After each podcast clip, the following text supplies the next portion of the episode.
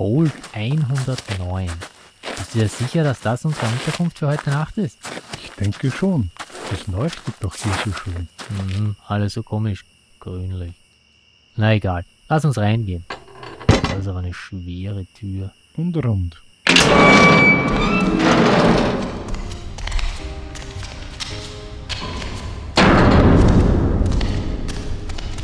Krieg.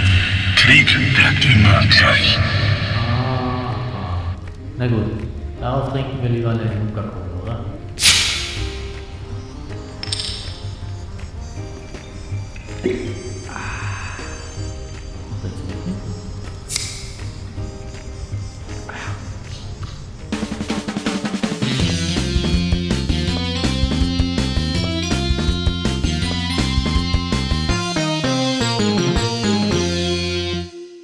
Hallo und herzlich willkommen beim Solo-Spieletreff. Hier sind Roland. und Martin. Heute Folge 20. Fallout, das Brettspiel. Ausnahmsweise sitzen wir heute wieder einmal zu zweit am Tisch. Nach sehr vielen Folgen. Ja, vereint für ein Solospiel. Eins aus meinem Fundus, Fallout, ist vor drei Jahren veröffentlicht worden, also 2018. Ich war vorher schon ein Fallout-Fan und dadurch auch ein Käufer der ersten Stunde. Ich nicht, aber bevor wir zu unserem Hauptspiel kommen, ein kurzer Rückblick auf die letzte Folge. Ja, man hat es sicher gehört, ich habe den Spieletitel Marquis in die letzte Folge reingeschnitten. Wirklich? Ja. Ja, ich hatte hier Markart gesagt, warum auch immer. Ja, und im Schnitt habe ich dann äh, Marquis aus einer älteren Folge genommen und da reingesetzt. Ich fand's witzig. Also, sorry dafür. Das war's auch schon aus der letzten Folge. Und was gibt es Neues? Ich glaube, ich hatte es schon in der letzten Folge erwähnt. Bei GameFound läuft die Eleven-Kampagne. Ich bin noch nicht dabei. Es läuft jetzt, wo wir aufnehmen, noch zwei Tage. Und heute wurde der Solo-Modus vorgestellt, aber ich hatte leider noch keine Zeit, hier kurz vor der Aufnahme, dass ich mir das Update genauer ansehe. Aber ich denke, ich werde all-in mitgehen. Ja, und wie das läuft. Sie wollten ja 30.000 Euro und im Moment stehen sie bei über 300.000, habe ich gesehen. 315.000. Respekt. Apropos Gamefound, Solo Manolo, der hat wieder eine neue Podcast-Folge, hat sich zurückgemeldet. In Folge 41 spricht er gemeinsam mit Matthias Notch von Frosted Games und Ingo, ich habe leider seinen Nachnamen vergessen, von den Spielträumern. Und sie sprechen über Too Many Bones. Und das kommt jetzt bald in einer Gamefound-Kampagne auf Deutsch. Das ursprüngliche Too Many Bones war ja eine Kickstarter-Kampagne und ja, wie du sagtest, auf Englisch. Ja, die Kampagne, da geht es um Too Many Bones Unbreakable. Ja, und äh, im Zuge dieser kommt dann das Basisspiel nun erstmals auf Deutsch. Ich glaube, Französisch, Spanisch, Koreanisch und Russisch ist auch noch geplant. Ja, und durchgestartet ist auch ein anderes Spiel, diesmal bei Kickstarter, Verdun von Flatout Games. Das ist ja der Nachfolger von Calico und Cascadia. Genau, Calico hatten wir in Folge 17 besprochen. Ja, sie wollten 6.825 Euro, sind jetzt auch schon bei 160.000. Das könnt ihr aber bei Erscheinen dieser Folge noch unterstützen, denn die Kampagne läuft noch bis 28. Oktober. Ja, wobei ich glaube, hier wurde die Summe, das ist schon wirklich Understatement. Ja, das nehme ich auch an. Ja, der Sevan vom Brettspiele-Podcast, den die Welt nicht braucht, der hat's unterstützt. Habe ich auf Twitter gelesen. Ja, das Spiel Soldiers in Postman's Uniforms von Dan Versen Games. Autor ist David Thompson, ist auch jetzt neu erschienen. Den kennen wir ja auch aus einer Folge von uns, und zwar von Switch and Signal, beziehungsweise Cast Later, das ich leider noch immer nicht gespielt habe. Also in dem Stil Castle Eater, Soldiers and Postmans Uniform und Pavlovs Haus. Das sind diese drei Spiele, die David Thompson für DVG hier gemacht hat. Da muss man immer irgendwelche Gebäude verteidigen. Ja, also das sind eben bestimmte Begebenheiten im Zweiten Weltkrieg hier und ja, so Einzelereignisse, was aber es zur Bekanntheit geschafft hat im Pavlovs Haus, ein Haus und hier das Posthaus oder auch das Schloss Itter. Ja, hier muss man jetzt das Postamt in Danzig gegen die Schutzpolizei und zwei SS-Einheiten verteidigen, und zwar am ersten Tag des Zweiten Weltkriegs. Jetzt ist es, glaube ich, veröffentlicht worden bzw. ausgeliefert worden. Der Kickstarter selbst lief November bis Dezember 2020. Jetzt gibt es am Markt. Dann wurde der Gewinner des Deutschen Spielepreises veröffentlicht. Wir sparen uns da jetzt, dass wir alle aufzählen, die hier kommen. Wir sagen nur, Anak hat gewonnen. Herzlichen Glückwunsch. Den Rest dürft ihr dann nachlesen. Auch Gratulation von mir. Wirklich ein tolles Spiel. Und zum Schluss habe ich noch eine Sache. Es gibt wieder eine neue Frage vom Einzelspiel-Podcast. Diese verraten wir hier jedoch nicht. Wenn ihr sie wissen wollt, müsst ihr die letzte Folge hören. Da haben sie über Erweiterungen gesprochen. Und wenn ihr unsere Meinung dazu wissen wollt, müsst ihr auf die nächste Folge warten. Sie wollten ja jetzt da über die BerlinCon sprechen, aber Christian hat seine Stimme verloren, er hat sich eine Bronchitis eingefangen. Gute Besserung von uns. Gute Besserung. Ja, und dann sind wir schon durch mit den Neuigkeiten oder mit unseren Neuigkeiten. Eigentlich nicht mit unseren Neuigkeiten. Nein, mit den Neuigkeiten, die uns interessieren, sage ich mal. Gut, Martin, was hast du seit der letzten Folge gemacht? Ich habe für meine Verhältnisse eigentlich ziemlich viel gespielt. Du hattest mich ja nach der letzten Folge gefragt, ob ich Strolopolis eigentlich nochmal gespielt habe seit unserer Strolopolis-Folge. Ja. Und jetzt kann ich es bejahen, denn ich habe es ausnahmsweise in meinen letzten Urlaub mitgenommen. Normalerweise nehme ich ja keine Spiele mit, beziehungsweise nur Spiele für die Kinder. Da habe ich es ein paar Mal gespielt, macht nicht immer so viel Spaß. Jetzt sollen ja bald neue Erweiterungen erscheinen, die werde ich mir sicher auch holen. Ja, das ist auch schon von Frosted Games bestätigt worden, dass sie die auch wieder herausbringen werden. Ja, was habe ich noch gespielt? Oder willst uns du ein paar Spiele erzählen? Erzählen. Ich konnte endlich mit einem Freund Northern Empire spielen, der quasi Nachfolger von Imperial Settlers. Und ich muss sagen, es hat mir fast etwas mehr gefallen als der Vorgänger. Hast du die Siedler nur solo gespielt oder auch mit mir? Welche Siedler? Imperial. Die habe ich sowohl zu zweit als auch solo gespielt. Und das ähm, ja, Northern Empires auch solo oder nur? Nur zu zweit. Also Okay. es war ein kurzer Besuch und da hatten sie am Tisch gebracht. Fand die Grafiken ganz witzig und auch die verschiedenen Clans hier. Ähm, Sehr schön.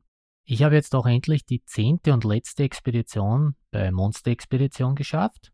Das hatten wir ja in unserer zweiten Folge besprochen. Ich habe es jetzt schon länger nicht mehr gespielt, habe es mir aber hingesetzt und wollte jetzt auch endlich die letzte schaffen. Brauchte ja ein paar Anläufe, aber es hat dann geklappt.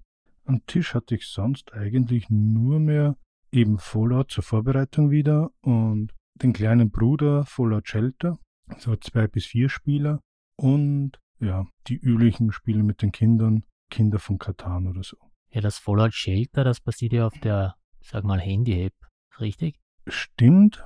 Ich glaube, die erste Version war die Android-App, gab es dann auch fürs iPad bzw. das iPhone. Mittlerweile gibt es aber auch das Spiel für PC. Beziehungsweise auch für die großen Konsolen gab es es schon für PlayStation, ich glaube auch Xbox. Aber du sagst, du hast gespielt, hast du es alleine gespielt? Testweise ja. Ist das möglich bei zwei bis vier Spieler? Ja, also ich probiere öfters auch Mehrspielerspiele alleine aus, zweihändig. Mensch, ehre dich nicht untergleichen. Mühle und Schach. Ja, hier muss ich unbedingt jedes Mal die äh, Regeln von Neuem lernen. Gewinnst du da oder verlierst du? Du wirst es nicht glauben, sowohl als auch. Ah, okay. Ich habe endlich Nemos War gespielt. Sechs Stunden und sechs Minuten hat's gedauert. Ja, äh, jetzt nicht die reine Spielzeit. Ich musste erst die ganzen Teile aus den Stanzbögen nehmen und dergleichen. Aber es hat Spaß gemacht und ich hoffe, dass ich es bald wieder auf den Tisch bringe. Ich habe in der Vergangenheit eigentlich schon öfters Nemos War gespielt, muss aber sagen, ich habe es nie geschafft, dass ich es an einem Tag durchgespielt hätte. Also es ist immer über den Abend oder zwei Abende am Tisch geblieben, liegen geblieben und habe es dann später fertig gespielt. Ja, die Schule hat wieder angefangen und ich glaube, ich hatte frei. Kann nur so gewesen sein. Und dann habe ich äh, endlich Cantaloupe durchgespielt, also das erste Buch. Ja, so richtig, so richtig gefesselt hat's mich leider noch immer nicht. Ich brauchte jetzt äh, eine zweite Hilfe, also ich habe zweimal nachsehen müssen. Ja, das hat's jetzt natürlich nicht für mich schlecht gemacht. Das war nicht das Problem, es manche, bei manchen Rätseln habe ich mir halt gedacht, echt, das ist wirklich so? Okay. Ja, im Großen und Ganzen war, war es schon gut. Noch habe ich es nicht gespielt. Ich werde es selbst versuchen und dann können wir unsere Erfahrungen und Meinungen austauschen. Ja, ich hoffe, sie steigern sich noch im zweiten Teil. Und im dritten. Und im vierten. Nein, es sind nur drei. Bis jetzt. Dann habe ich noch gespielt Railroad Inc. Challenge, die blattgrüne Edition. Das habe ich alleine gespielt. und auch mit dem Grisel, also mit meinem Jüngeren. Roll and Ride ist eigentlich überhaupt nicht meins. Mag eigentlich nicht zum Malen in Spielen, aber ich habe es gesehen und habe mir gedacht, klingt interessant, schauen wir es uns mal an. Das Einzige, was mir noch ein bisschen fehlt, aber da habe ich einfach nicht nachgeschaut, die findet man sicher im Internet. Mit den Punkten, die Herausforderungen. Ich denke, auf Boardgame Geek wird man da sehr schnell fündig. Ja, die, die gibt es ganz sicher. Also, da fehlt mir halt ein wenig am Schluss dann, ja, ich habe meine Punkte, aber schön, toll. Zu zweit war das natürlich nicht. Ich habe sonst eigentlich hauptsächlich dann nur mehr online gespielt. Also entweder auf Yukata, hier eben meistens Grand Austria Hotel und A Few Acres of Snow. Aber momentan mehrere Partien auf Boardgame Arena, hier auch mit den Kollegen vom Einzelspiel-Podcast, Anak und Russian Railroads. Sonst aber auch noch mit einem Freund ausprobiert, Viticulture und noch ein paar andere Spiele. Meist ohne Wertung, einfach nur so zum Ausprobieren, wie die Mechanik funktioniert, ob es einem gefällt. Ja, das finde ich, ist eigentlich an beiden Plattformen einer großen Pluspunkte, dass man hier das Spiel vorher ausprobieren kann, bevor man es wirklich auch spielt. Obwohl ab und zu ja die Umsetzungen nicht so ist, dass ich sage, das Gefühl ist manchmal nicht immer dasselbe. Also macht manches online mehr Spaß und manche Spiele machen halt wirklich physisch am Tisch viel mehr Spaß. Ja, ich kann jetzt noch City Skylines aufzählen, das hast du mir mitgebracht. Das habe ich auch alleine gespielt und auch mit Christoph. Und Yukon Airways habe ich auch geschafft. Bis jetzt nur alleine. Haben beide Spaß gemacht. Bei City Skyline, da hatte ich mal Glück, mal Pech. Wie weit bist du da gekommen? Also hast du es so gespielt wie vorgeschlagen? Wir hatten das Spiel ja noch nicht besprochen. Wenn Interesse besteht, natürlich werden wir das nachholen. Aber es ist ja auch die Anleitung modular aufgebaut. Das heißt, man fängt hier mit ein paar Basisgebäuden oder Zonen an und es kommt ja dann immer mehr hinzu. Ich glaube, vier oder fünf Stufen läuft ja das. Ja, ich habe nur die Einführung gemacht mit den drei Plänen. Äh, einmal angefangen mit dem billigsten Plan zuerst. Da sind wir eigentlich ziemlich weit gekommen mit den Punkten. Das zweite Mal war ich so schlau oder habe gedacht, ich bin so schlau und fange mal mit dem mittleren Plan an. Da hatte ich dann am Schluss ganze acht Punkte. Respekt. Irgendwie ja. Ja, kommen wir zu was Besseren. Ich habe auch die, die, ersten beiden Fälle von äh, Micro Macro Crime City Full House gespielt, also den Nachfolger vom Spiel des Jahres. Die waren natürlich noch keine Herausforderung für mich. Die hatte ich in jeweils so 5, 6 Minuten durch. Also nur mit der, jeweils mit der weißen Karte. Aber ich freue mich schon auf die kommenden Fälle, denn der letzte Fall, der heißt auch Full House, der verspricht mit 15 Karten, von denen ich dann nur eine verwende wieder, einen sehr knackigen Fall, würde ich sagen. Sehr schön. Ja, und ein Spiel haben wir sogar gemeinsam gespielt. Winziger Weltkrieg. Oder Blitzkrieg, wie es auf Englisch heißt. Also das ist jetzt die Frage von mir an die Leute vom Schwerkraftverlag. Warum winzig? Ich dachte zuerst, wie du winziger Weltkrieg gesagt hast, das ist etwas so wie die Details in diesem Format, aber man braucht ja doch den halben Tisch. Ja, von der Größe her ist es nicht winzig, aber von der Zeit wohl eher. Aber so winzig wie die Details auch wieder nicht. Definitiv nicht. Ich kann mich aber noch gut an die Plakate erinnern bei das Spiel 2019. Aber da stand nirgends winziger Weltkrieg, sondern es war noch alles Blitzkrieg. Da war es, glaube ich, noch nicht lokalisiert. Nein.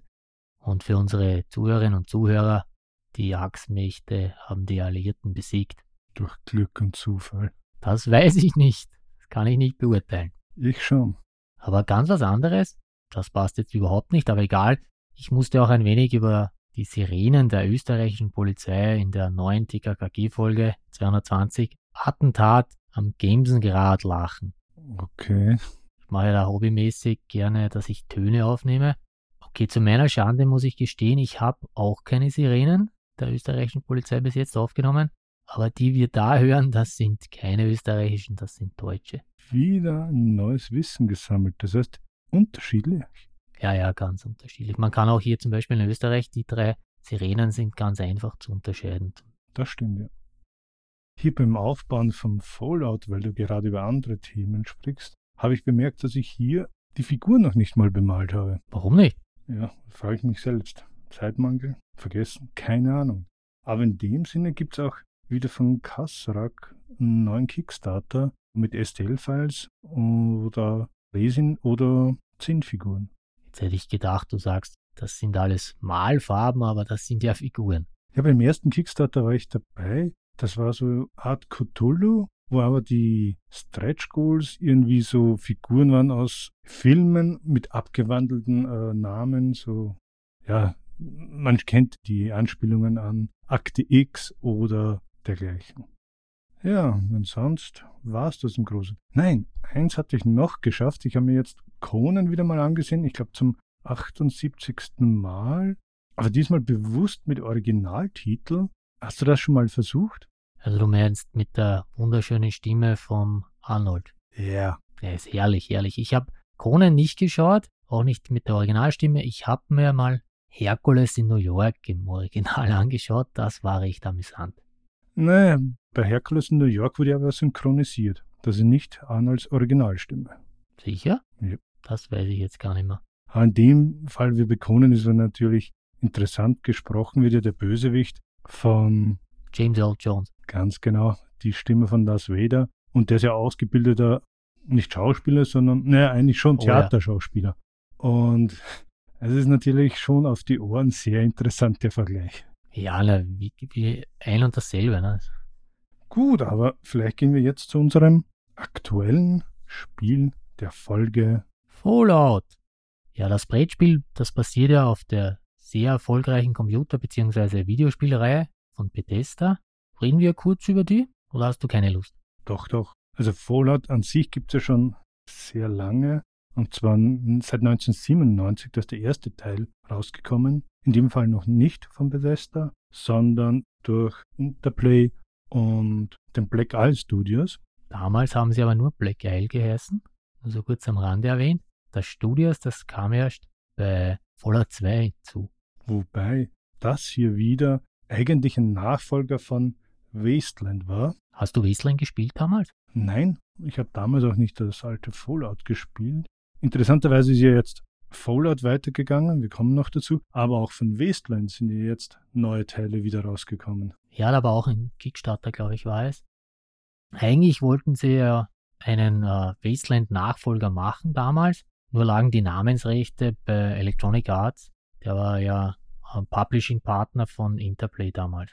Das ist nur eins dieser Lizenzprobleme. Das zweite ist, Fallout 1 oder auch Wasteland hat ja auf GURPS basiert, ein Rollenspielsystem. Und das mussten sie dann auch etwas Eigenes machen. Und es ist noch immer die Anlehnung an GURPS gewesen. Und das ist dieses Special-System. Ja, da gab es einiges mit den, was sie machen wollten und was sie nicht äh, konnten und dergleichen. Zumindest war es sehr erfolgreich, denn ein Jahr später, 1998, ist dann schon der zweite Teil herausgekommen. Genau, aufgrund des überragenden Erfolges. Es hatte sich nicht viel geändert. Von den Stories gab es Neues, aber die Technik der Engine blieb die gleiche. Ja, und da muss man sagen, es handelte sich ja nicht um äh, 3D-Ego-Shooter, wie wir es jetzt kennen aus der Fallout-Serie, ich glaube ab dem dritten Teil, sondern es waren äh, Rollenspiele aus der ISO-Perspektive, so wie XCOM, Jagged Alliance und Konsorten.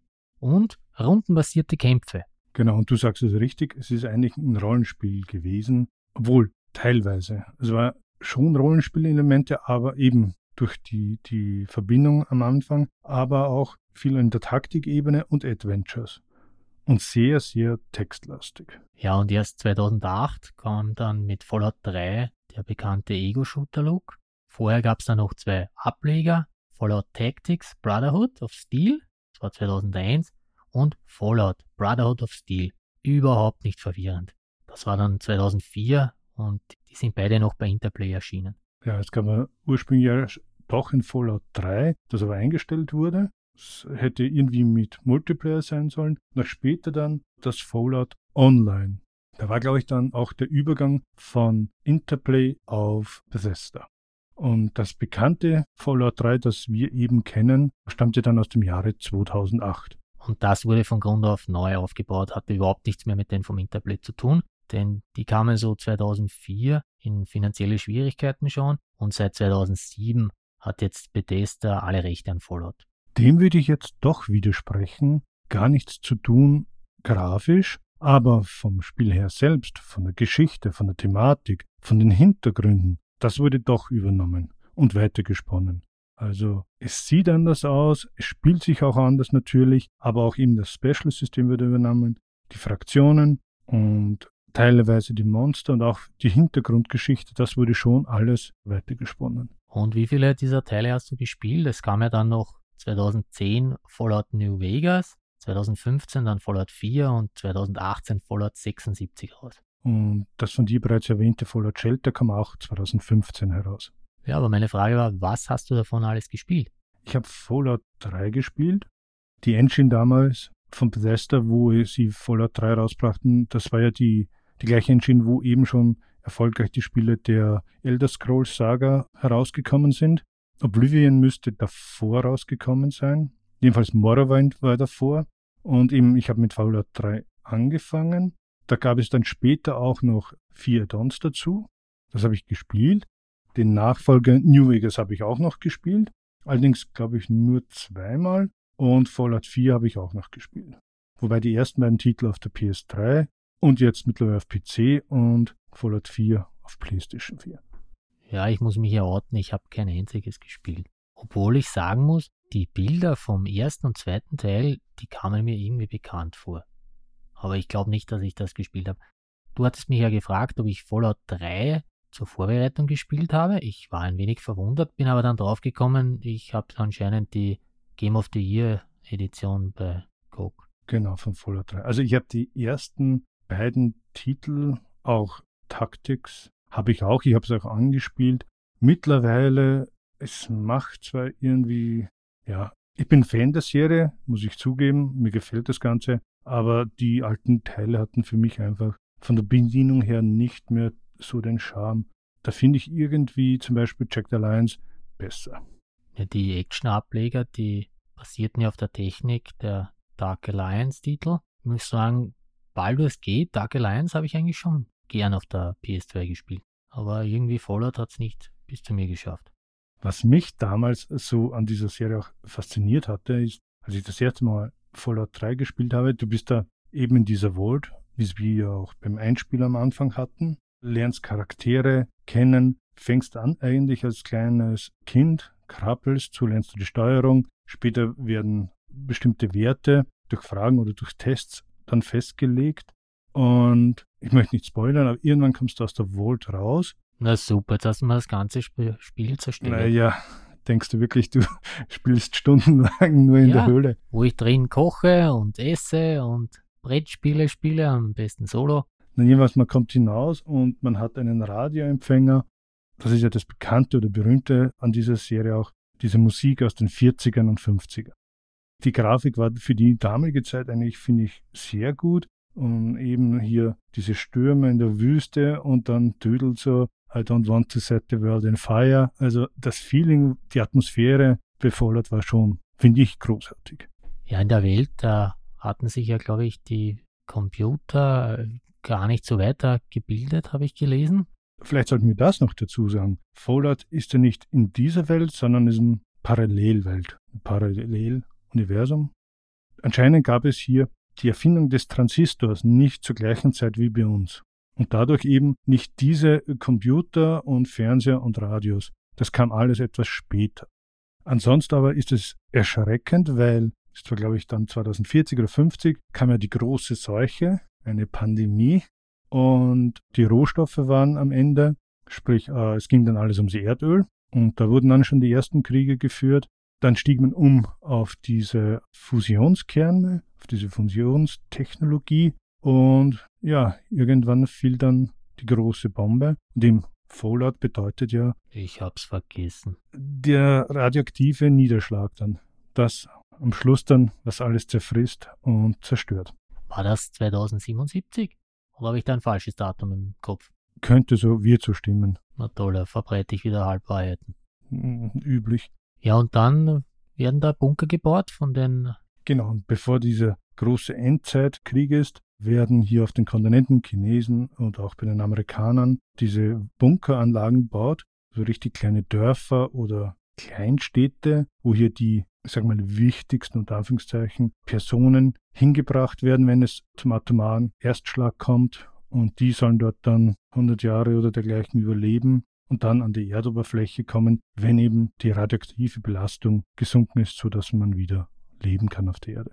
Ich habe nur gesehen, meine Voltec-Aktien sind leider überhaupt nichts mehr wert. Das bringt mich zu einem anderen Thema oder später dazu.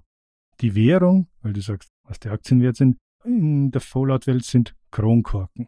Ja, wir haben mehr am Anfang, haben wir zwei Nuka-Colas geöffnet. Ein Wert von zwei für jeden Kronkorken. Ja, genau. Was kriege ich darum? Weiß nicht, ein Brahmin-Steak. Aha, gut. Ich wollte es nur deshalb anbringen, weil es ja nicht vielleicht jeder Fallout kennt oder die Welt kennt. Normales Geld ist so ziemlich witzlos, wertlos und Kronkorken sind dann die Währung. Und eben noch befüllte Colaflaschen sind extrem wertvoll, denn man hat hier Energie durch das Getränk, Power, der Durst wird gestellt und das Vermögen steigt. Das heißt, wir haben jetzt vorher ein Vermögen weggeschüttet oder in unsere Körper geleert. Nein, du hast jetzt den Kronkorken. Jetzt so. bist du erst vermögend worden. Was kann ich mir kaufen um den Kronkorken? Gut, das Brahmensteak wolltest du nicht. Vielleicht ein Jet? Das ist eine Droge. Also ich dachte, so ein Flugzeug da für einen Kronkorken. Flugzeuge in dem Sinne gibt es ja da gar nicht mehr. Dem Spiel kommen zumindest überhaupt keine vor. Im Videospiel gibt es irgendwelche Flugobjekte? Wo kommen keine? Hier in dem Brettspiel doch. Diese Luftschiffe kommen hier da vor, allerdings nur als Marker Ach so, der deshalb. stillenden Bruderschaft. Deshalb war mir die nicht mehr in Erinnerung. Bevor wir uns da noch mehr verzetteln, sollte man lieber mit dem Spiel anfangen, oder? Meine erste Frage war ja, wie wir uns jetzt da wieder mit dem Spiel beschäftigt haben. Vorher war es schon länger her, dass wir es sogar gemeinsam gespielt haben. Da war ich ganz verwundert, dass es nicht kooperativ ist. Also ich hatte das so in Erinnerung, dass wir eigentlich nicht gegeneinander gespielt haben. Man spielt auch nur indirekt gegeneinander. Also es stimmt, es ist nicht kooperativ, also das Basisspiel. Beim Solospiel ist es sowieso egal. Und wenn du zu zweit spielst, ist es so, wir kommen noch darauf, welche Bestandteile in der Schachtel sind, aber diese Quests, diese Aufgaben gelten für jeden Spieler. Und wer sie zuerst erledigt hat, kriegt die Belohnung und die Geschichte geht weiter, der nächste Quest oder eine Seitenquest. Und die können wieder alle Spieler erledigen. Meist gibt es hier zwar zwei oder drei Wege, das heißt, eine Lösung bevorzugt meistens eine Fraktion, aber das kann jeder Spieler erledigen. Das heißt, ich habe hier nicht für jeden eine Quest, sondern die Quests werden offen ausgelegt. Ganz genau. Okay, dann verstehe ich die Kritik daran eigentlich nicht ganz. Ich eigentlich auch nicht. Also, ja, man spielt nicht zusammen, aber es ist eben das Ödland. Wir sind Überlebende, wir versuchen selbst aus der Sache heil herauskommen und zwar so gut wie möglich. Und ja, dann schnappt halt die eine dem anderen das Schnäppchen weg oder erledigt das vorher, gibt halt einen Sieger, aber ja, wir können uns nicht gegenseitig bekämpfen. Wir können sogar miteinander tauschen. Kommen wir zum Ziel des Spiels. Erzähl uns, was muss, du hast es jetzt ein wenig angeschnitten schon, was genau muss man machen, damit man gewinnt? Eine bestimmte Anzahl an Punkten erreichen. Hier gibt es eben die Agendakarten, ins Detail gehe ich später, die liefern dir Punkte, manchmal Zusatzpunkte und wer zuerst je nach Spielanzahl die gewisse Anzahl hat, hat gewonnen. Verloren wird das Spiel, wenn eine der beiden Fraktionen, die es hier gibt, übermächtig stark wird, das heißt auf dieser Stärkeleiste den letzten Platz hat, haben die Spieler gemeinsam gegeneinander verloren. Das heißt, es gibt da sieben Plätze, die hier vergeben werden können. Genau. Vielleicht sollten wir wirklich von Beginn an erklären. Ja, natürlich, das ist am allerbesten, wenn man vorne anfängt. Also das Material hier, wir haben fünf Figuren. Ich zeige dir jetzt gerade in die unsichtbare Kamera. Das ist die Ödländerin. Wir haben dann noch einen Ghoul, den Voltbewohner, einen Gefallen der Bruderschaft und einen Supermutanten. Ich nehme an, das sind lauter, also jetzt nicht gerade diese Figuren, aber so Fraktionen oder dergleichen, die auch in den Videospielen vorkommen, oder? Ganz genau. Der Voltbewohner, den würdest du in den Videospielen übernehmen. Konnte man die alle selber auch spielen oder waren das nur NPCs? Nein, den Supermutanten und Ghoul konntest du meines Wissens nicht spielen. Die anderen konntest du dann im Laufe des Spiels, ich sag mal rollenspieltechnisch, auf diesen Level bringen. Es ist auch hier diese fünf Figuren. Du kannst zu Beginn des Spieles auswählen oder auslosen, spielen sich etwas unterschiedlich. Die Ödländerin hat zum Beispiel ein Rohr mit, primitive Waffe, aber besser als nichts. Der Voltbewohner hat hier einen leichten Schutzanzug mit einem Verteidigungswert, kann aber darüber noch eine schwere Rüstung ziehen. Der Gefallene der Bruderschaft hat hier eine schwere Rüstung, liefert mehr Verteidigung, kann aber nicht so schnell laufen. Der Ghoul hat weniger Lebenspunkte, dafür heilt er sich, wenn er mit Radioaktivität in Berührung kommt. Das heißt, ein Ghoul ist schon eine sehr verstrahlte Person. Und der Supermutant kriegt Erfahrungspunkte, wenn er bestrahlt wird. Zu jeder Figur, die du hier auswählst bei Spielbeginn, gibt es so ein kleines Tableau. Das ist, ich sage mal, ein Kartonstreifen von in etwa 4 mal 20 cm. Oben werden die Special-Attribute hineingelegt. Dazu kommen wir gleich. Daneben gibt es noch besondere Fähigkeiten oder Attribute. Zum Beispiel, du nimmst hier gerade das Plättchen für vergöttert. Auf der anderen Seite wäre es verhasst. Ja, wie passend. Hat etwas zu tun mit bestimmten Begegnungen oder Quests, dass hier etwas getriggert wird oder du machen kannst, eben wenn du diesen Status hast. Ein anderes hier wäre gut ausgeruht, kannst neu würfeln. Auf der Rückseite wäre drogenabhängig und ein anderes Attribut ist eben Supermutant oder Synth, also ein synthetischer Mensch. Weiters haben wir auf dieser Werteliste oder diesen Charakterbogen unten eine Stanzleiste mit acht Vertiefungen. Hier wird der Erfahrungsmarker gesetzt und jedes Mal, wenn du rechts über den Rand kommen würdest, fängst du links wieder an. Das wäre dann Level Up, wo du dann entweder ein Attribut bekommst oder eine bestimmte Fähigkeit freischaltest. Und darunter haben wir die Trefferpunkte und Verstrahlungsleiste. Das sind 16, sagen wir Löcher, Steckplätze. Und da wird von links begonnen, bei 0 der grüne Verstrahlungsmarker gesetzt und rechts fingen wir mit 16 Trefferpunkten, ist der Lebensmarker. Und wenn sich die zwei treffen, dann bist du hinüber. Ist dann das Spiel aus oder nur meine Figur? Die Figur stirbt, wird genommen und wird wieder auf das Startplättchen gesetzt. Ausgenommen ist, wenn die Verstrahlung bis aufs letzte Feld gehen würde, dann scheidest du wirklich aus. Aber in die Region bin ich eigentlich noch nie gekommen. Ja, okay, ich denke mir, das ist irgendwie schwer, wenn die Trefferpunkte auf 16 bleiben. Das heißt, ich wurde nie getroffen, aber bin komplett verstrahlt. Eher unwahrscheinlich, oder? Nun ja, es ist so, wenn du durch gewisse Aktionen bekommst du wieder Trefferpunkte hinzu und durch bestimmte Gegenstände kannst du heilen bzw. die Radioaktivität aus deinem Körper waschen. Wobei, nimmst du einen Ghoul, dann wirst du nie verstrahlt werden, sondern heilst dich. Bleibe ich immer auf Null. Ist da auch, wenn ich die, der, der rote, quasi der Trefferpunkte-Marker, wenn der bei Null ankommt, ist das dann auch komplett aus? Da würde der grüne ja auch ganz vorne sein. Sie Ja. treffen sich und du kommst wieder auf das Startplättchen. Ja, weil du meintest, wenn der grüne ganz bei 16 kommen würde, dann ist das Spiel komplett aus. Darum frage ich, ist das auch auf der anderen Seite dann komplett aus? Nein, Und wenn meine Figur zurückkommt, was kriege ich da alles? Oder also ich meine, verliere ich dann alle meine, meine Erweiterungen? Nehme ich mal stark an, oder? also wenn ein Charakter getötet wird, dann nimmst du Figur, setzt sie auf ein Feld des Startplättchens, verliert alles aus dem Inventar, die Trefferpunkte werden bis zum Maximum regeneriert, die Radioaktivität, die Verstrahlung bleibt aber. Gut zu wissen. Ja, aber du sagtest vorher schon, fangen wir vorne an. Erzähl uns mal, wie ist der Aufbau des Spiels? Wie beginnt man? Zuallererst musst du dich entscheiden, welches Szenario du spielst. Es sind vier hier enthalten, sind grob eigentlich angelegt an die Welt von Fallout 3 oder 4, wie vorhin erwähnt. Wir hätten hier zum Beispiel Ödland der Hauptstadt. Das, glaube ich, ist die erste Mission, nein, zweite Hauptmission von Fallout 3. Du nimmst eben diese Szenariokarte, hast auf der Rückseite einen Bauplan. Dazu muss man wissen, die Spielfelder sind Hexfelder, also Kärtchen, große eigentlich. Es gibt gewisse Punkte eben wie Megaton City oder sowas, das legst du dann in der Mitte hin, eben wie beschrieben. Das weißt du, wo es ist. Und dann gibt es andere Gebiete, die werden erst später aufgedeckt.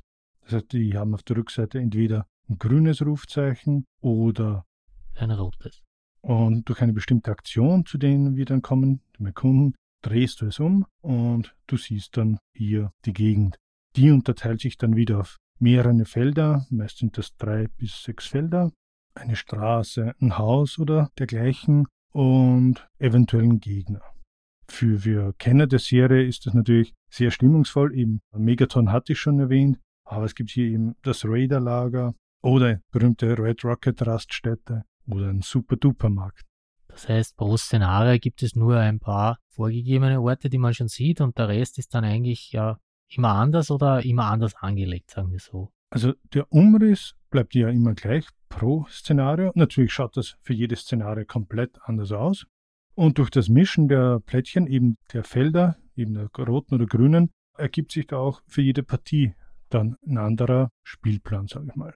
Meist steht hier auch noch die Startquest, die wir aufdecken müssen. Wir haben hier einen Kartenstapel, wie man es vielleicht von anderen Spielen schon kennt, mit 159 Karten und dann steht hier eben Decke Karte 37 auf. Das 36, die legen wir hin. Jeder kann es lesen oder der Flavortext oben, das ist das Schöne, an jeder Karte gibt es oben Flavortext, den kann jeder lesen und dann kann man diese Quest auf zwei bestimmte Arten lösen.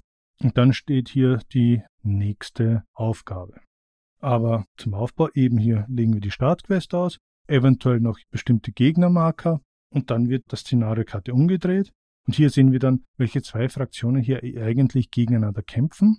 Wir sind ja da nicht Hauptakteur, nein, wir sind schon Hauptakteur, aber ja, wie in einem Spiel oder in einem schlechten Western, wir können beide Seiten bedienen und für beide Seiten etwas erledigen. Und diese beiden Seiten möchten natürlich auch immer stärker werden. Und das war das, was du am Anfang gesagt hast. Diese sieben Stufenfelder ist die Fraktion ganz unten angelangt, an der stärksten Position, hat sie die Kontrolle übernommen und das Spiel ist aus. Ich nehme an, wenn ich eine Fraktion ein wenig unterstütze, dann wird die andere auf mich böse sein. An sich eigentlich nicht. Also du bist denen egal.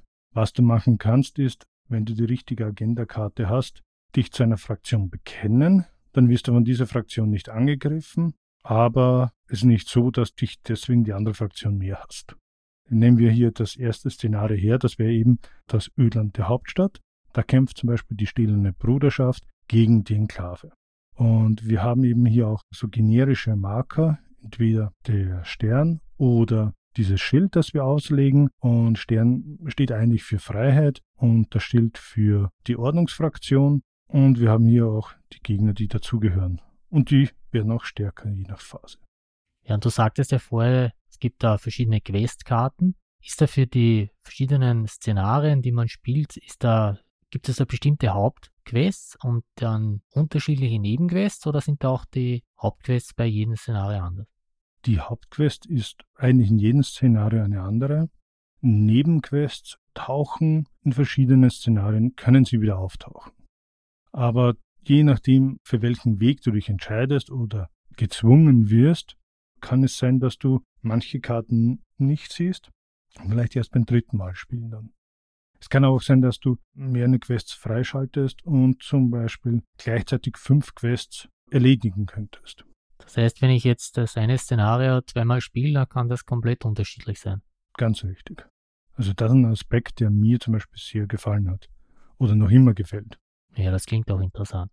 Ja, hier hatten wir die Questkarten. Es gibt dann auch noch Begegnungskarten für Ruinen oder für Siedlungen, die obligatorischen Marker für die Kronkorken, noch Karten für den Loot, also Beute. Das können Gegenstände sein fürs Inventar oder Waffen, Begleiter oder Ausrüstung, also Klamotten. Das hatte ich vielleicht noch vergessen am Anfang. Du hast bei deinem Bogen unten angedeutet, welche Karten darunter gelegt werden. Du kannst eine Waffe mitnehmen, also ausrüsten, ein Kleidungsstück, einen Begleiter und bis zu drei Gegenstände im Inventar. Also alles ein wenig rollenspielmäßig. Ganz genau. Man merkt die Wurzeln. Es ist ein leichtes Rollenspiel immer gewesen und das gehört auch dazu. Auch hier dieses Special. Da steht eben das S für Stärke, Strength, P Perception, die Wahrnehmung, E Endurance, Ausdauer, C Charisma, I Intelligence, Intelligenz, A Agility, Beweglichkeit und das L für Luck oder Glück. Das sind eigentlich die Hauptattribute.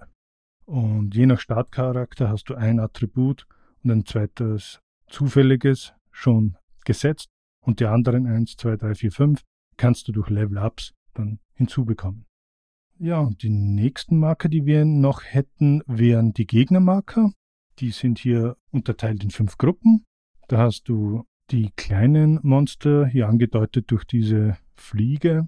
Das sind Maulwurfsratten, Riesenskorpionen oder eben eine Blähfliege. Die Humanoiden, Das sind Raiders oder andere Räuber. Ich weiß nicht, ob die Raider etwas sagen. Ja, ich habe mir die verschiedenen Figuren auch angeschaut aus den Spielen. Da sind ja viele auch in dieses Brettspiel eingeflossen. Genau, die gibt es hier alle. Alle natürlich nur als Blättchen und ohne Figuren. Gibt es eine Special Edition, wo ich auch Gegnerpüppchen habe? Wäre mir ehrlich gesagt nichts bekannt. Stelle ich mir auch schwierig vor, du müsstest ja dann die Figur auf dem Spielplan stehen und das Plättchen als Referenz noch trotzdem zur Seite haben. Denn auf diesen Gegnerplättchen, wir haben dann auch noch Mutanten und Roboter, haben wir ein kleines Bild. Das ist sehr dem Spiel nachempfunden. Den Namen, die Klasse, dann einen Wert, der einerseits entspricht, wie viel Treffer du dann dort landen musst, wo über die Treffer, das erzähle ich dann im Kampf, und Spezialfähigkeiten. Ja, das weiß ich natürlich alles auswendig. Ah, es geht dann wirklich sehr leicht von der Hand, muss man sagen. Dann erzähl uns, wie so eine typische Runde ausschaut. Was darf ich machen? Ich habe da sicher Aktionen, wo ich meine Figur ins Spiel bringe. Also es ist so, es ist rundenbasiert. Das heißt, Spiel 1 im Solospiel bleibt es bei einem, ist dran mit zwei Aktionen, können auch eine Aktion doppelt ausführen. Dann wäre theoretisch, wenn mehr spielen, Spieler 2 dran und dann bewegen sich die Gegner bzw. greifen an und dann wieder Spieler 1 dran. Die Aktionen wären das erstens das Erkunden, das ist das von mir bereits erwähnte Umdrehen eines Landschaftsplättchens. Das heißt, du musst einfach im Gebiet am Rand stehen, dann kannst du das unbekannte Gebiet daneben umdrehen. Ist hier ein Symbol für einen Gegner, wie zum Beispiel hier ein Mutantenzeichen, dann würdest du ein Mutantenplättchen nehmen und aufgedeckt dort drauflegen. Das heißt, mit Erkunden oder je mehr du erkundest vom Spielplan, umso mehr Gegner kommen auch. Die zweite Aktion wäre bewegen. Grundsätzlich kannst du zwei Felder fahren. Die Besonderheit ist, du hast es hier schon gesehen, an manchen Plättchen gibt es ja unwegsames Gelände, da würdest du schon zwei Punkte brauchen. Oder es gibt eben verstrahltes Gelände, da bekommst du deine Verstrahlung. Was hier noch eine nette Besonderheit ist, Du kannst die Bewegungsaktion aufteilen. Also ein Feld fahren, eine andere Aktion unternehmen und dann wieder ein Feld fahren. Als nächstes wäre dann der Kampf, die Aktion Kampf. Das heißt, du greifst aktiv einen Gegner in deinem Feld an, außer du hättest eine Schusswaffe, dann könntest du auch auf ein benachbartes Feld schießen. Dann musst du würfeln und das ist vielleicht eine der Spezialitäten. Das Spiel hat eigene Würfel. Zweimal Hemd, einmal Hose was Martin versucht hat, ist, sie ist hier so ein kleines Männchen, ein Beat Boy, aufgezeichnet. Es gibt vier Trefferzonen, der Kopf, der Torso, Hände oder die Beine. Und jedes Gegnerplättchen hat genau dieses Männchen auch dort schematisch dargestellt und bestimmte Trefferzonen. Und du musst genau diese Zonen würfeln, und zwar so viele, wie der Gegner an Lebenspunkten hat. Ja, den Raider-Psycho, den hätte ich jetzt drei verpasst. Ganz genau. Das heißt, er würde entfernt werden, du würdest zwei Erfahrungspunkte erhalten, man sieht ja das Zeichen für Beute, du würdest die erste Karte nehmen und zwar Kotzwerf, ein Begleiter. Jetzt weiß ich aber, dass diese zwei Sternchen, die ich auf meinen Würfeln habe, dass die mich treffen. Passiert das auch, wenn ich die Figur vorher besiege oder trifft mich da nichts? Die trifft dich auch. Also neben den Figuren gibt es 0, 1 oder 2 Sterne und das wären Treffer. Das heißt, in dem Fall hättest du jetzt zwei Sterne, zwei Treffer. Davon würde die Rüstung abgezogen werden und der Rest ist Schaden. Das heißt, zu Spielbeginn wie jetzt hättest du jetzt zwei Schaden eingefahren. Ist das nur im Nahkampf oder auch beim Fernkampf? Beim Fernkampf hast du einen Treffer mehr. Das heißt, wenn du einen anderen angreifst, hättest du einen Treffer mehr, außer der Gegner hat auch Fernkampf-Symbol. Würde dich ein Gegner angreifen, der, oder du greifst einen Gegner an, der eine Waffe hat und du nicht, würdest du um einen Treffer mehr halten. Wenn ich mit der Waffe einen angreife, der nur Nahkampf hat? Dann würdest du einen Treffer mehr erzielen. Ja, aber würde er trotzdem die zwei treffen? Ja. Also das wäre Blödsinn. Ausweichen oder eine gute Rüstung überziehen. Ja, ich bin ja weit weg, kann er gar nicht herkommen. Wärst du gut ausgeruht zum Beispiel, könntest du sagen, okay, ich möchte einen neuen, einen Würfel neu würfeln. Und so kannst du entweder wenn du zu wenig Zeichen hast, um den Gegner zu besiegen. Oder du könntest auch sagen, okay, ich habe ja drei Treffer, zwei brauche ich nur. Ich wähle einen Würfel mit einem Treffersymbol gegen mich und würfel den nochmals neu. Ach so, okay. Bei meinem Glück hätte ich dann den Kopf und würde nicht mehr treffen. Aber in dem Fall wäre es ja wurscht, weil ich bräuchte nur zwei. Genau. Du hast eben jetzt den Gegner besiegt du siehst hier, du bekommst eben so viele Erfahrungspunkte, wie der Wert angibt. Und manche haben hier das Zeichen für Beute, ziehst du eine Beutekarte. Manche haben das Symbol für Verstrahlung. Diese würden dir, wenn sie dir Schaden zufügen, eine Verstrahlung auch hinzufügen. Und dann wird dieses Plättchen zur Seite gelegt. Und dann wird ein neues verdecktes Plättchen gezogen und auf den nähersten Standort, wo es dieses Symbol gibt, wo dieser Gegner besiegt wurde, hingelegt. Das heißt, die Gegner werden nie weniger, es ist immer die gleiche Anzahl an Gegnern, beziehungsweise je mehr du erkundest, umso mehr Gegner werden es werden. Jetzt war ich kurz äh, verwirrt. Ich dachte, du meinst, die Beute, das ist der Totenkopf und das ist ein Piratenspiel, aber das Säckchen ist wieder drunter. Das Säckchen, genau. Das ist nicht Nikolaus, das ist ein Beutesack. Das heißt, die, die Gegner kann ich eigentlich nie alle besiegen, da kommen immer welche nach. Ja, du besiegst ihn, der nächste wird gezogen und du siehst nach, humanoider Gegner, das ist vielleicht drei Felder entfernt und legst du diesmal mit der Rückseite nach oben dorthin. Und wann kommt der ins Spiel? Am Schluss dann, da werden wir noch hinkommen, wenn das Rundenende ist, können die dann aktiviert werden. Okay, je nach Karte wird dann gesagt, ob die kommen oder nicht. Ja, das wäre jetzt eben schon ein Kampf gewesen. Ein Kampf kann auch durch bestimmte Gegner ausgelöst werden, wenn du auf sein Feld fährst. Das ist hier das Blitzsymbol. Ansonsten kannst du im gleichen Feld wie ein Gegner stehen, aber zum Beispiel dann eben nicht rasten oder so Aktionen durchführen. Die nächste Aktion wäre eben das Questen. Das heißt, du hast die Quests ausliegen. Was zum Henker? Spoiler. Nehmen wir hier die erste Quest der Ödland der Hauptstadt her. Ich lasse dir jetzt mal den Flavortext lesen. Willkommen im Ödland der Hauptstadt. Die Berge um dich herum erzählen. Nein, nur mal herlegen, ich kann ja gar nichts sehen ohne Brille. Willkommen im Ödland der Hauptstadt. Die Berge um dich herum erzittern, als Schutt und Feuer in den Himmel schießen. Mit großen Augen siehst du, wie eine Flotte Vertibirds von den Gipfeln aufsteigt, um die umherfliegenden Trümmer zu beseitigen. Der Großteil der Gruppe verschwindet am östlichen Horizont, doch ein Nachzügler hinterlässt eine dichte Rauchfahne, bevor er aus deinem Sichtfeld verschwindet und eine dumpfe Explosion im Ödland der Hauptstadt widerhallt. Das ist so klein geschrieben. Genau, und darunter siehst du die beiden Möglichkeiten. Das eine ist, du gehst zum Wrack. Suche nach Überlebenden. Und dann ist ein extra Symbol eben, dass du hier die Quest als Aktion durchführen kannst. Und das gleiche ist aber, du kannst auch nach Megaton gehen und dort diese Quest triggern. Suche jemanden, der dir sagen kann, was zur Hölle gerade passiert ist. Den suche ich jetzt. Das heißt, du müsstest nach Megaton fahren und dort die Quest beginnen. Und du siehst auch hier, die Auswirkungen werden, wenn du zu den Ventibirds gehst, wird die Schildfraktion gestärkt, also die Enklave. Und gehst du nach Megaton, würdest du hier die Bruderschaft stärken. Okay, das, ja, Schild plus oder Stern plus, das heißt, auf dieser Karte fährt das eins nach unten. Ja, dann muss man das Schild legen, ich sage jetzt nicht wo, und dann Karten auslegen oder hinzufügen. Und am Schluss steht entfernen. Das heißt, diese Karte wird dann entfernt, weil du eben die Quest erledigt hast und du wirst ja neue Karten auslegen. Und hier siehst du auch schon, dass es unterschiedliche Karten werden. Drei Finger? Drei Finger Joe ist auch ein Charakter in diesem Spiel. Wer will mit mir tauschen? Die nächste Aktion wäre die Begegnung.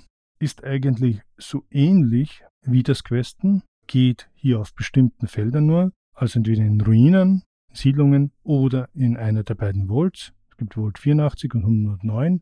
Die Aktionen dazu oder die, die Kartenstapel, wir kommen erst durch bestimmte Quests ins Spiel. Und bei denen sollte man eher aufpassen.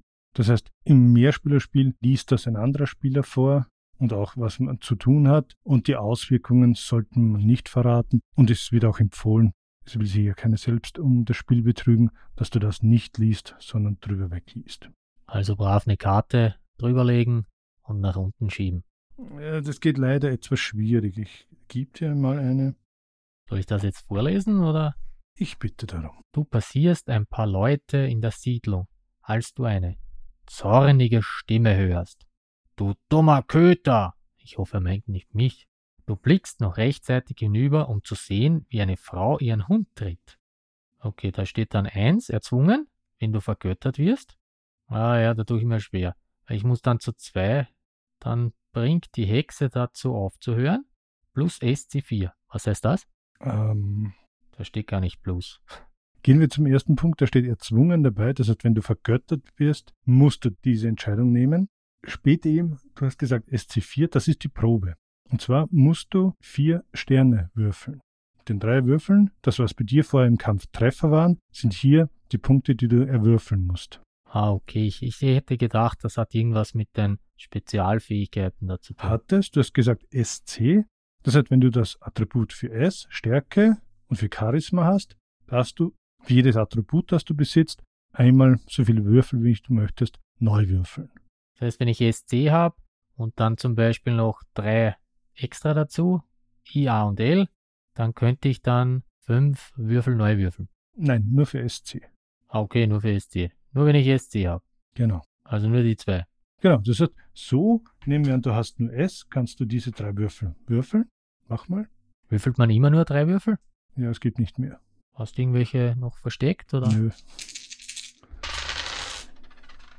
Du hast zwei Treffer und für das S könntest du, wenn ich hätte ich würfeln müssen, den einen nochmals neu und es wären drei Treffer. Das heißt, nicht geschafft. Das heißt, du schaust bei den Auswirkungen. So, Erfolg war nix. Fehlschlag. Die Frau lenkt ihren Zorn auf dich. Du siehst, wie der Hund ihr entwischt, als du einiges zu hören bekommst. Na super. 13 hinzufügen, entfernen. Das heißt, ich lege die Karte weg und nehme die Karte Nummer 13. Die Karte Nummer 13 hinzufügen heißt, sie wird in diesen Begegnungsstapel hineingemischt.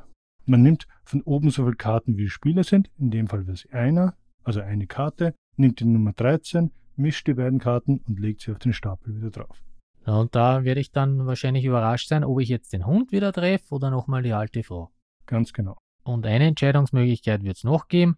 Ignoriere sie und kaufe in Ruhe ein. Okay. Also du hättest jetzt den Hund verteidigen können, zum Beispiel wenn du die Werte für SC nicht hast, vier Treffer ist schwierig, hättest du auch sagen können, okay, das macht eh keinen Sinn, ich gehe einfach nur handeln. Wie oft gibt es denn da zwei Sterne? Einmal? Mhm. Okay. Das heißt, Maximum sind sechs. Aber ich bin ja eigentlich überrascht, dass ich überhaupt drei Sterne zusammengebracht habe. Ich hätte eigentlich auf null getippt. Nächste Aktion. Das ist dann das Rasten. Da tust du nichts, bekommst das Merkmal gut ausgeruht. Das dient auch als Joker fürs Neuwürfeln und du regenerierst drei Trefferpunkte. Und wenn du Begleiter hast oder auch manche Gegenstände, die musst du erschöpfen, sprich verdrehen. Und die würden dann auch jetzt wieder aufgefrischt werden und sind wieder verfügbar. Und die Verstrahlung, das muss ich abwaschen, hast du gesagt. Genau. Das geht aber nicht in Ausruhen. Nein, das, das sind bestimmte Medikamente, die du dir kaufen kannst. Okay, da klopfe ich nicht gegen meinen Körper und da alles fällt runter. Nein, das ist in dir drin. Was hier beim Rasten noch man aufpassen muss, ist bei den Begleitern, dass manche hier eine bestimmte Bedienung haben. Zum Beispiel, wenn du rastest und bist bösartig, dass sie dann einfach verschwinden oder dergleichen. Okay. Und was hier bei den Karten noch dabei war, das vielleicht auch noch interessant, wer gut zugehört hat, du hast gesagt, handeln. Es gibt hier einen eigenen Kartenstapel mit Handeln. Normalerweise werden vier aufgedeckt. Das ist die Handelsauslage. Wenn du Handeln hast, kommt eine hinzu. Und je nachdem, welche Stufe diese Siedlung hat, wenn du einen Plan siehst, gibt es drei, zwei oder eins, so oft darfst du handeln. Das heißt, du kannst verkaufen oder um deine Kronkorken dir etwas kaufen. Zum Beispiel hier das Radaway oder Redaway, da kannst du Strahlung heilen. Ja, da kann ich vier regenerieren. Ja, das ist ein Fisherman's Friend oder so. Das wäre es jetzt eigentlich schon fast gewesen. Manchmal bekommst du eine Belohnung. Das sind diese Agenda-Karten. Die haben so ein Daumen-hoch-Symbol. Die Anzahl dieser Agenda-Karten richtet sich nach der Spieleranzahl. Das heißt, hier haben wir die 1 plus. Die würdest du nehmen, wenn du Solo spielst, zu zweit, zu dritt, zu viert. Wenn du zu zweit spielst, kommen noch die Karten mit der 2 plus dazu, dann die mit der 3 plus und dann die mit der 4. Ist deshalb auch wichtig, denn nach jedem Zug, wir hatten jetzt ja unsere Aktionen, nehmen wir eine verdeckte Agendakarte, drehen sie um und du hast unten die Symbole, welche Gegner hier aktiviert werden. Die greifen mich an und machen mich fertig. Genau. Und du siehst hier eben die Symbole. Das heißt, aufgedeckte Gegner würden jetzt auf dich zukommen oder auf den nächsten Bewohner zukommen. Auf dich heißt eben im Solospiel. Verdeckte Plättchen würden jetzt umgedreht werden. Dieser Gegner ist aktiv und würde dann später, wenn er nochmals kommt, auf dich zugehen. Werden da alle Gegner aufgedeckt oder nur eine bestimmte Art? Eine von diesen fünf Arten. Hier wäre es zum Beispiel die Schildfraktion und Mutanten. So sieht also ein Mutant aus. Solche habe ich schon öfters gesehen. Im Zug, in der U-Bahn und so. Ja, und das ist eben auf der anderen Seite eben der Rundenbegrenzer oder du kannst als Belohnung eben so eine Agenda-Karte erhalten. Du siehst das große Daumen nach oben, einen Punkt und manchmal gibt es hier Zusatzpunkte. Wie bei dir hier wäre es die Anzahl der Schildfelder, die vor den Sternfeldern ist, würdest du Zusatzpunkte bekommen. Und du siehst, du könntest dich auch hier als Sicherheit, das heißt für die Enklave outen. Das waren also die, wie viele sind's? Sechs Aktionen, die eben bestimmte, wie das Handeln, was keine Aktion ist, sondern nur durch die Begegnung getriggert werden kann. Das heißt, aus den sechs kann ich mir zwei auswählen. Wenn ich die durch habe, dann ist das Rundenende. Dann muss ich so eine Karte zielen und da steht drauf, was meine Gegner machen. Dann bin ich wieder dran. Dann bist du wieder dran. Und hast du alle Karten hier durch, diese Agenda-Karten und Gegner, dann würde auch eine Fraktion stärker werden, die am weitesten zurückliegt und dadurch kommt auch das Spielende näher. Stimmt, das ist ja je nach Anzahl, äh, sind ja unterschiedlich viele Karten dabei. Ich zähle jetzt nur ganz kurz fürs Solospiel. Ja, das wären elf Karten fürs Solospiel. Habe ich richtig gezählt? Sehr gut gezählt. Das heißt, nach elf Runden von mir ziehen immer beide Schilde dann ein Feld weiter. Das heißt, nach 77 Runden ist es vorbei. Nein, vorher schon. Es ist vorher schon. Einerseits bei Spielbeginn, ich denke, ich hatte es erwähnt, ziehst du schon eine Agendakarte, damit du weißt, auf was du gehen sollst, eben wenn du schon Sicherheit hast oder so. Das heißt, es wären zehn Runden. Wenn du dann wieder eine Agendakarte als Belohnung erhältst, kommt die auch von diesem Stapel weg. Du kannst maximal vier Agendakarten auf der Hand haben bei dir. Das heißt, dann wären das nur mehr sieben. Und wie, wie viele Punkte, ich habe es vergessen, wie viele Punkte brauche ich, damit ich gewinne? Im Solospiel elf. Elf Punkte, okay. Ja, da wären wir eigentlich jetzt schon durch mit den Regeln. Im Großen, ja, es gibt natürlich dann verschiedene Spezialfälle. Eben bei dem A-Leveln, wie ich erwähnt hatte, da ziehst du so einen Chip oder zwei, wo eben ein Attribut ist. Und hast du dieses Attribut zum Beispiel schon, dann würdest du eine von den Skillkarten ziehen. Das sind dann meist Einmaleffekte, aber sehr starke. Scharfschütze. Ablegen, um ein Scharfschütze zu sein. Bis zum Ende deines Zugs. Du kannst jeden Gegner auf dem Spielplan angreifen, wenn du eine, eine Waffenwaffe benutzt. Eine Fernkampfwaffe. Okay. Der Gegner verursacht keine Sterne. Ah, okay, ja. Das wäre das, was ich vorher gemeint habe, ne? wenn ich Ganz genau. weg bin. Das heißt, die Karte kann ich einmal spielen, dann ist wieder weg. Genau, bis zum nächsten Level up.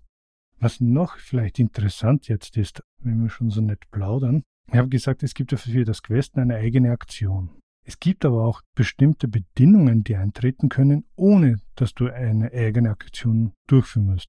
Zum Beispiel, wenn es darum geht, dass eine bestimmte Figur sterben muss. Zum Beispiel, wenn ein Mutant stirbt oder getötet wird. Dann kann das von irgendeinem Spieler oder eben von dir auf irgendeinem Feld zu jeder Zeit getriggert werden. Und du kannst es manchmal nicht mal verhindern. Und wie erfahre ich das? Nein, du hast ja die Questkarte trotzdem auslegen, weil sonst würdest du ja nicht wissen, dass du es triggerst. Kann manchmal sein, dass du eine bestimmte Quest erfüllen musst und die triggert aber nebenbei eine zweite Quest. Also man muss teilweise hier aufpassen. Aber es erzählt eine wunderbare Geschichte. Im Solo-Modus ist ja das eigentlich komplett egal. Aber wenn mehrere spielen, wir haben ja am Anfang gesagt, oder du hast mir gesagt, man spielt nicht kooperativ nebeneinander, da hat nicht jeder seine eigene Quest, sondern da hat man gemeinsam eine Quest in der Mitte. Oder mehrere Quests, Ganz genau. die alle immer sehen. Ja, okay, dann ist das eigentlich auch nicht so schlimm, wenn ich nicht kooperativ spiele. Ich denke nicht. Also ich glaube sogar, dass es ziemlich witzig ist. Ich kann mich nicht mehr erinnern, wie es genau war im letzten Mehrspielerspiel, aber wenn der eine eher zur Bruderschaft hilft, der andere zur En- Enklave, versuchst du halt die Quest so zu lösen, dass es für dich gut ist und den anderen weniger. Aber das meinte ich eben, es ist eigentlich nur indirekt kompetitiv. Ja, das könnte halt passieren, dass du jetzt versuchst zum Beispiel das zu machen. Der andere ist schneller und macht die andere Fraktion und äh, wird dann halt diese Quest dann halt weitergeleitet. Ganz Ja. genau. Das kann ja halt passieren. Ich habe jetzt einen Spoiler, in der Erweiterung gibt es ja auch kooperativ, aber dazu später. Ja, eine Quest hatten wir unseren lieben Zuhörern schon vorgelesen. Ich glaube, auch eine Begegnung hatten wir durchgeführt und den Kampf auch schon. Ich hatte zum Beispiel zur Vorbereitung, ich glaube, vier Partien gespielt. Am Anfang das Commonwealth-Szenario. Es war wirklich eigentlich jedes Mal ein unterschiedliches Spielerlebnis. Ich habe auch zwei verschiedene Figuren genommen, aber durch dieses Trigger, wie ich gesagt habe, dass es bestimmte Quests gibt, die durch das Ausschalten eines bestimmten Gegners getriggert wird. Wenn zum Beispiel am Anfang eben andere Gegner gezogen werden, also durch die Karten, kann es passieren, dass eben Handlungsstrang 2 durchgeführt eben wird und nicht 1. Und dann spielt es sich auch wieder anders. Aber so eine Vereinfachung gibt es nicht, also zwei verschiedene Schwierigkeitsgrade. Nein, wäre mir nichts bekannt. Ich muss auch sagen, ich glaube, deine größte Sorge hier, wenn ich das richtig mitbekomme, ist das Sterben. Ja, das hat sich eigentlich eher erübrigt, nachdem ich da sterben kann und wieder zurückkomme. Genau. Es ist zwar blöd, wenn du deine Ausrüstung verlierst und wieder ganz nach vorne kommst, aber eigentlich ist die Gefahr nur am Spielanfang eher da, wo du noch keine Ausrüstung hast, dann kriegst du schnell einen aufs Maul, aber später ist es dann leichter. Ja, na, ich spiele ja das Ganze, wenn ich allein spiele, solo, nur mit einer Figur. Aber hast du schon mal probiert mit zwei Figuren? Nee, weil ich sehe auch hier irgendwie gar nicht die Notwendigkeit. Mir ist nur die Idee gekommen, weil ja manche spielen ja gern, also bei manchen Spielen ist es auch notwendig, dass du mit zwei Figuren spielst, was ich ja eigentlich überhaupt nicht mag. Wenn ich Solo spiele, dann möchte ich eigentlich nur eine Figur führen, leiten, was auch immer. Ist ja richtig, ja. Das wäre wieder ein Pluspunkt. Man müsste es aber dann so takten, dass deine Hauptfigur eigentlich die meisten Punkte bekommt und nicht die zweite Figur, weil ja. Nein, ich meinte ja, das wäre ein Pluspunkt für das Spiel, dass man wirklich nur eine Figur spielt. Ach so, ja, das stimmt. Also, weil es auch vom Prinzip her nicht wirklich viele Unterschiede gibt. Ja, bevor wir zum Autor kommen, hast du noch ein paar Taktiken oder Tipps, die du unseren Zuhörerinnen oder Zuhörern geben möchtest, mitteilen möchtest? Ja, ein Tipp ist, schauen, dass man immer gut ausgeruht ist für einen Kampf, den man denkt, dass man nicht verlieren kann, oder für eine Probe, dass man hier jederzeit einmal neu würfeln kann. Gibt es eine Figur, die du empfehlen würdest für einen Anfänger? So komisch es klingt, ich muss sagen, ich würde mir fast den Voltbewohner nehmen, denn der hat schon eine Rüstung, das heißt, da würde ein Stern immer subtrahiert werden und ansonsten hat er volle Leben der Ghoul ist an sich auch interessant zu spielen. Er hat zwar nur zwölf Leben, heißt, er beginnt mit weniger Leben, aber für jede Verstrahlung hält er sich. Ist zwar am Anfang schwieriger, weil da noch nicht so viele verstrahlte Gebiete gibt, noch die Gegner, aber sonst ist er dann eigentlich im mittleren Teil und auch am Schluss ein kleiner Terminator, den du fast nicht um. Ich meine, du läufst in das verstrahlte Gebiet zum Heilen. Das zieht dich magisch an. Ich würde sagen, der da mit der dicken Wume. Der Ausgestoßene der Bruderschaft. Den würde ich im Solospiel ehrlich gesagt auch empfehlen. Der hat nämlich eine Powerrüstung, die dir zwei Verteidigung gibt. Also du kriegst sehr selten einen Treffer durch. Allerdings kann er in der Bewegungsphase nur ein Feld fahren. Ein lahme Ente. Bei zwei Aktionen ist das halt schon ein wenig schwach. Ja, nur du hast keinen anderen Mitspieler direkt als Gegner und dadurch ist dieser Faktor Zeit zwar dadurch, dass das Spielende näher, äh, schneller näher kommt, weil du weniger fangen kannst, aber du hast den direkten Druck, wer eine Quest zuerst löst, nicht. Ich meine, es gibt dann noch stärkere Rüstungen im Spiel zu finden. Da gehst du dann rückwärts. Fast. Und man sollte sich auch alsbald eine Waffe besorgen. Ja, meint im Spiel. Wo sonst? Ja, das waren schon ein paar gute Tipps für den Anfang, für den Erstspieler. Was ich noch als Tipp geben kann, stimmungsvolle Musik. Was hast du denn da? 50er Jahre Klassiker? Naja, entweder eben aus der eigenen Sammlung, irgendwas aus den 40er, 50ern, oder es gibt hier auf YouTube auch eigene Listen dazu, Soundtracks. Also ich muss sagen, mir macht Spaß. Das haben wir am Anfang ganz vergessen zu sagen, in welchem Jahr spielt das Spiel? Das konnte ich dir nicht beantworten, da es ja durch die Szenarien ja verschiedene Zeiten ah, okay. sind. Gibt es da noch Sänger? Natürlich, die haben überdauert. Nein, das sind die alten Aufnahmen von den Tonbändern. Und als Vault-Bewohner normalerweise bekommst du ja deinen Beep Boy. Das ist diese Unterarmmanschette, diese riesige, wo ein eigener Computer ja ist und ein Radioempfänger. Sehr klar, ne? Die neuen Handys, die haben alle einen Radioempfänger zum Beispiel bei uns. Gut, dann sprechen wir ein wenig über die Personen, die das Spiel verbrochen haben. Genau, das sind jetzt Andrew Fisher und Nathan Hayek. Ja, Andrew Fisher ist ein sehr kreativer Kopf bei Fantasy Flight Games. Ich glaube, bekannt geworden Rune Wars und jetzt in letzter Zeit durch die Earthborn Rangers. Und Nathan I. Hijack ist ja auch einer der beiden Autoren vom neuen Descent. Aber er war auch bei Herr der Ringe Reise durch Mittelerde dabei. Und da merkt man schon irgendwie, dass der gleiche Kopf dahinter steckt, gefühlsmäßig. Die Frage ist jetzt, ist Herr der Ringe vorher oder nachher gekommen? Nachher. Ja, das hatten wir 2019 gespielt. Das wären die Autoren, dann haben wir noch die Grafiker. Ja, die beiden Herren, Andrew und Nathan, waren auch bei der Grafik dabei. Und dann kam noch dazu Brian Scomberg, den kennt man, glaube ich, von dem Arkham-Spielen. Ja, der hat so ziemlich viele Cthulhu-Sachen gemacht. Ich glaube, er heißt Schomberg, oder? Ohne K. Aber egal. Wie zum Beispiel Arkham ich Horror. Englisch ausgesprochen. Ja, das kann ich ja nicht. Warcraft, Battlestar Galactica habe ich hier. Für dich, Tide of Iron, Descent-Erweiterungen, haben wir noch Twilight Imperium, die dritte Edition. Und was mir ins Auge gestochen ist, Incognito, das Kartenspiel. Ich wusste gar nicht, dass es das gibt. Es ist anscheinend 1997 rausgekommen. Vielleicht kennst du noch das Brettspiel, das war 88. Das hatten wir ein paar Mal aus der Bücherei ausgeborgt.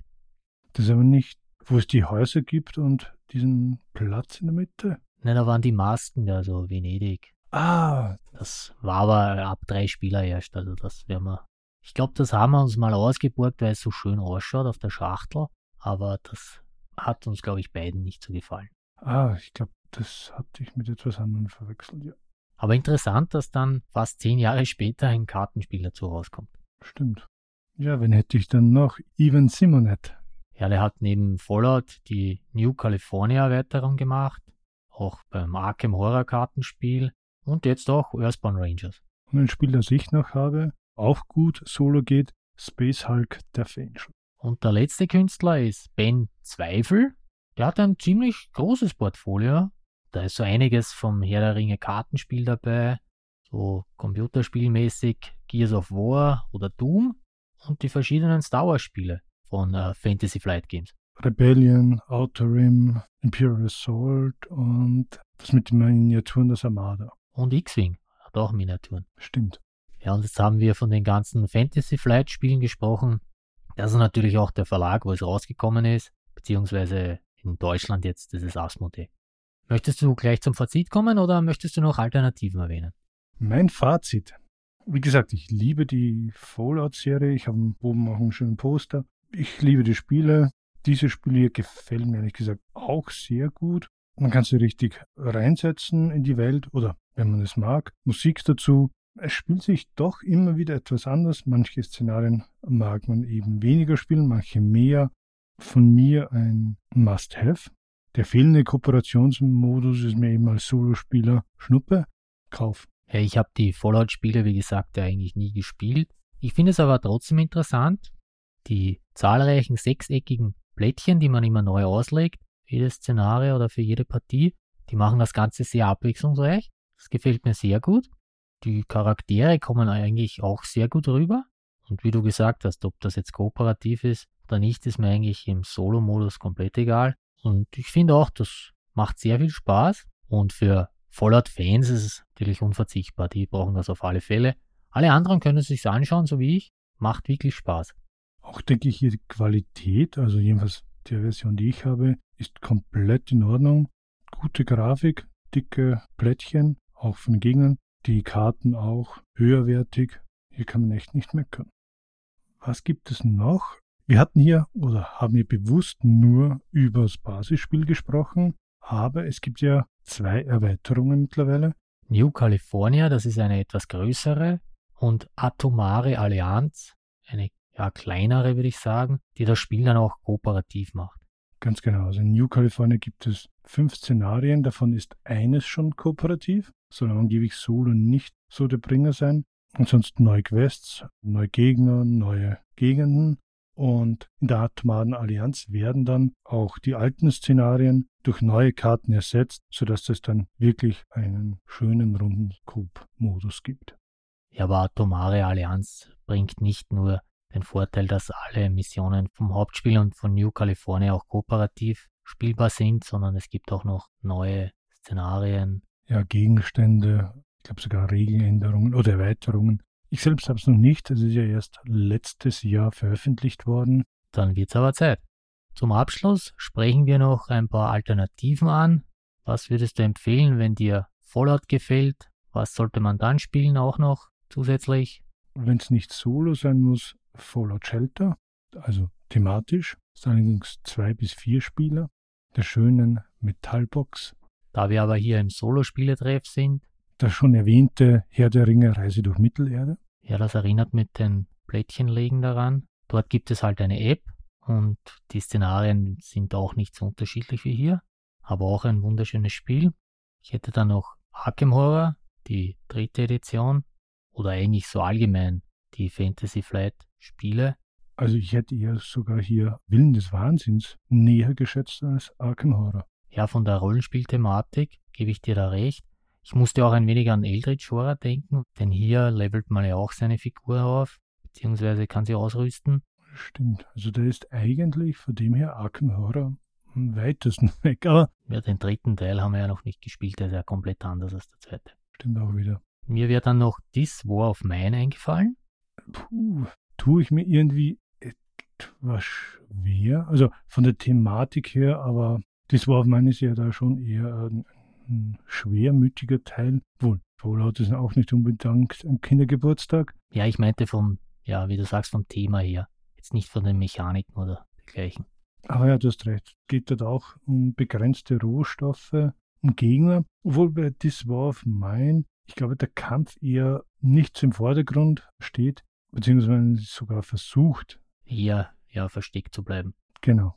Und was mir noch eingefallen ist, ist vielleicht Nemesis, denn hier sind ja die verschiedenen Raumschiffräume auch Blättchen, die sich ändern. Die Variationen in der Auslegung des Spielplanes, ja. Und ansonsten jede Umsetzung eines Video- oder Computerspiels.